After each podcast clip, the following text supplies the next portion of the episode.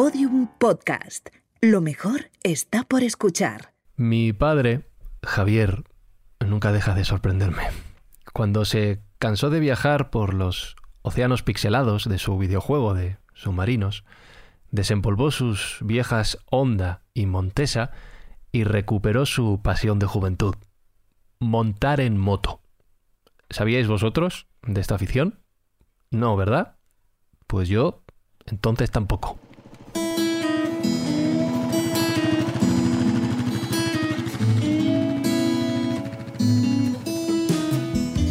Y así, a, lomos de sus corceles, volvió a surcar los caminos de Castilla, recorriendo cada paraje y descubriendo cada rincón. Pero sus vetustas monturas pronto se le quedaron pequeñas. Comenzó a navegar en webs y en foros del ramo y tras hacer nuevos amigos por internet, porque mi padre nunca ha tenido problema en hacer amigos en cuestión de minutos, decidió cuál sería su siguiente paso. Una Yamaha 600 de segunda mano. Pero os contaré un secreto. A mi padre le da, le da mucho respeto su propia moto. Porque es muy grande, es muy potente, es muy rápida. Y él siempre ha sido de ir despacito y de disfrutar del paisaje. Sus amigos le llaman reportero Izuzquiza porque siempre tiene la cámara en mano para inmortalizar lugares, personas y, todo tipo de curiosidades. No hay quedada que mi padre no retrate de principio a final en su móvil. Es curioso porque siempre me han dicho, desde pequeño, que me parezco mucho a mi padre, a Javier, al reportero Izuzquiza. Supongo que de, tal palo, tal astilla. Mi nombre es Francisco Izuzquiza y estoy buscando una luz. Cuando ya parecíamos olvidarnos del pico y la curva, y contando más de 25.000 fallecidos por coronavirus en España, un nuevo término apareció en nuestras vidas. La desescalada. Desescalada. La desescalada. La desescalada. El camino hacia otro concepto que tampoco conocíamos llamado la nueva normalidad, al que nos dirigíamos en un periodo estimado de 6 a 8 semanas, entre principios de mayo y finales de junio de 2020. Todo esto iniciaba un proceso que, la verdad, nunca entendimos bien del todo. La primera fase o fase cero es eh, la fase de preparación de la transición o de la, fase 1 o fase inicial se permitirá. La fase 2 es la fase intermedia. La fase tercera es la fase avanzada. Se flexibilizará la movilidad general, si bien. Si algo les ha faltado a los políticos en esta crisis es comunicación. Es curioso cómo se organizan las familias en tiempos difíciles precisamente para eso, para comunicar.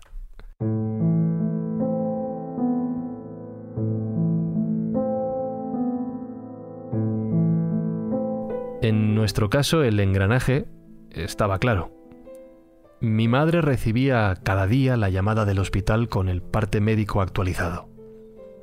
En ese momento resumía lo que le habían contado en apenas unas líneas de WhatsApp que empezaba a enviar a una primera línea de contactos cercanos.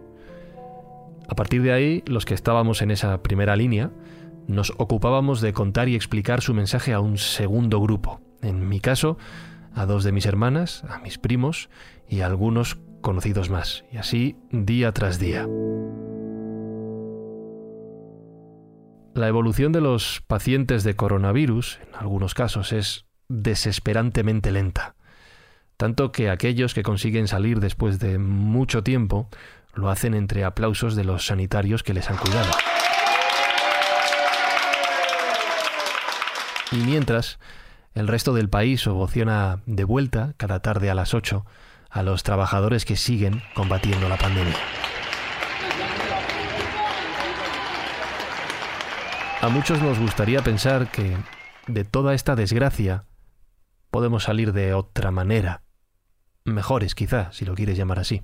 Y nos sorprende ver que incluso los políticos son capaces de aplaudir por una vez de forma unánime. Como en otros plenos, les pido que nos sumemos al reconocimiento a todos los profesionales del ámbito sanitario.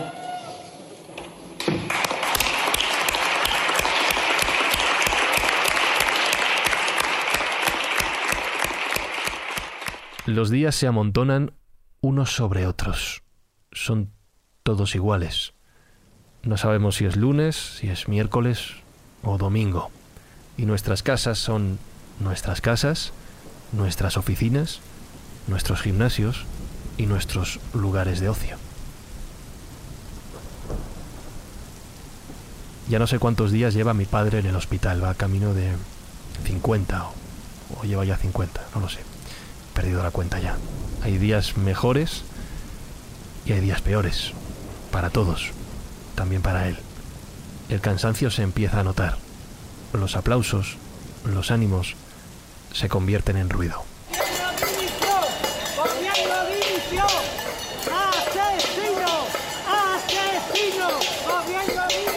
Caceroladas, en manifestaciones.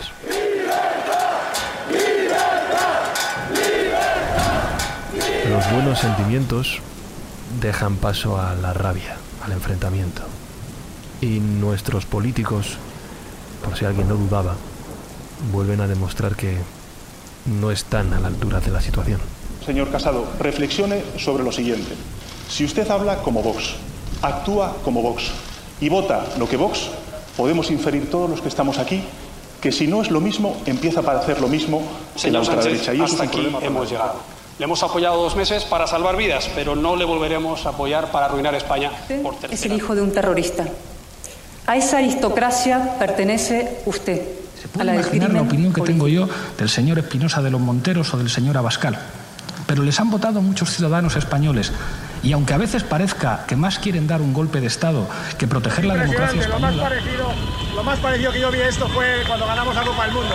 Gente por las calles, con alegría, cívicamente, expresando con, con toda alegría su derecho a... Las cosas se complican.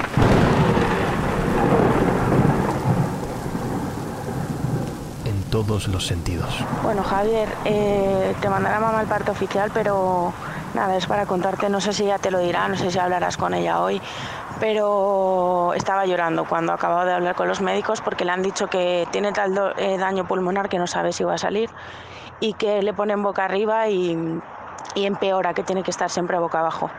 Así que nada, eh, luego llámala porque, bueno, no sé si querrá hablar, la verdad, porque ya te digo que estaba medio llorando cuando se lo han dicho y eso, ¿vale?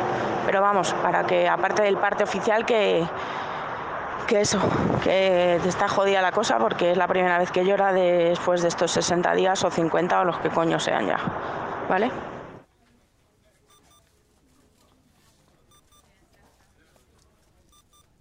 El ruido, los gritos, no llegan hasta las habitaciones de la UCI. La situación es, de hecho, mucho más tranquila que las otras veces en las que vine al hospital. Podríamos decir que reina la paz. Eh, Por cierto, ese típico sonido de frecuencia cardíaca que tantas veces hemos escuchado en las películas, al menos en este hospital no suena. El sonido que más llama la atención es el del respirador a pleno funcionamiento. El viernes 22 de mayo los médicos, los benditos médicos, nos permiten ver a mi padre. Curiosamente ha dado negativo en coronavirus, pero hace tiempo que es lo que menos preocupa. Su estado es crítico. Una nueva infección, la quinta ya, ha colapsado uno de sus pulmones, ha afectado al otro y a los riñones también. Y el corazón empieza a sufrir por la situación general. Según palabras de la doctora que le atiende, en su estado cualquier pequeño problema se convierte en un mundo. Como podéis imaginar, la imagen que mi madre y yo tenemos delante impacta, impacta mucho. En la habitación de al lado una chica llora viendo la situación de su familiar. Nosotros conseguimos aguantar las lágrimas, aunque no será por falta de ganas de llorar. No puedo evitar pensar que si mi padre está vivo es porque los médicos están haciendo milagros. Y no soy creyente. Sé que es ciencia, sé que es medicina, pero para mí es eso, un milagro.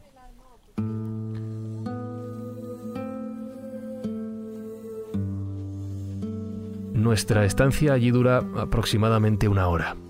Los médicos y enfermeras nos informan, nos cuentan todos los detalles que necesitamos saber y responden pacientemente a todas nuestras preguntas.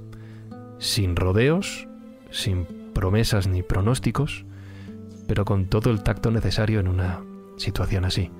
Y de verdad que no hay palabras para agradecer todo lo que están haciendo por mi padre y por nosotros. Al marcharnos de allí, paradójicamente, me siento mejor, me siento en paz. Por fin he puesto imagen a la situación que llevo dos meses imaginándome. No es buena, no me gusta nada, pero es algo. Sé lo que hay. Aunque nos marchamos con una duda a la que nadie puede respondernos. No sabemos si en realidad hemos ido al hospital a despedirnos.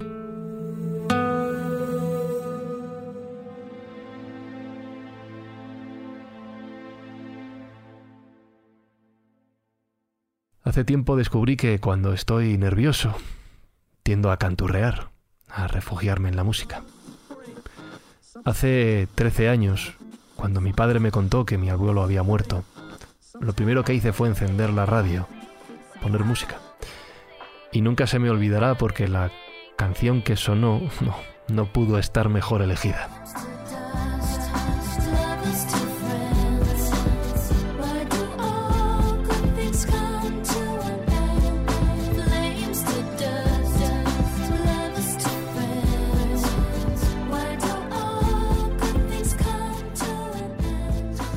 All Good Things Come to an End, de Nelly Furtado. Todas las cosas buenas llegan a su final, eso dice el título. Todas. También lo de encender la radio para escuchar qué música están poniendo. Ahora podemos elegirla directamente en el móvil, la que queramos. Y aquella noche, sin poder dormir, estuve horas escuchando canciones que tenía guardadas en el teléfono desde hacía años. Y redescubrí una que casi casi no recordaba ya.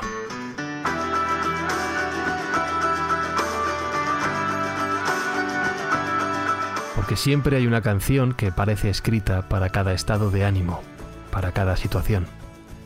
Y ya sea encendiendo la radio en el momento oportuno o poniendo música antigua aleatoria en un reproductor, parece que esa canción te está esperando sin que tengas que ir a buscarla.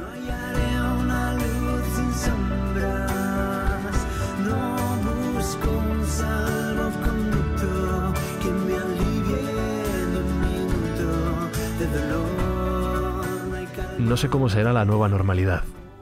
No sé cómo podré encontrar la luz entre tanta sombra. En el móvil de mi padre leo a sus amigos de las motos diciendo que mientras hay vida hay esperanza. Y han empezado a mandarse fotos de mi padre unos a otros. Ya sabéis, las fotos del reportero Izuzquiza. Seguiré esperando, seguiré creyendo, seguiré buscando.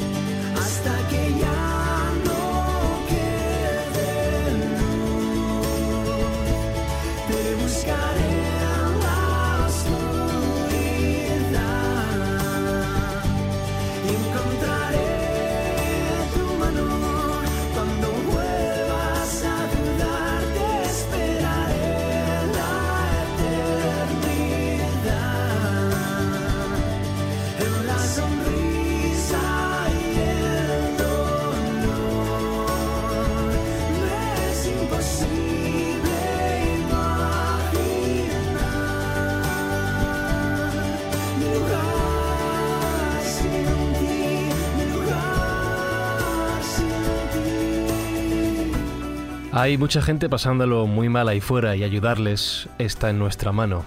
Es tan sencillo como enviar un mensaje de texto con la palabra ayuda al 28092 y así donaremos uno con 20 euros a Cruz Roja Española. Si todos hacemos este pequeño gesto, conseguiremos algo muy grande.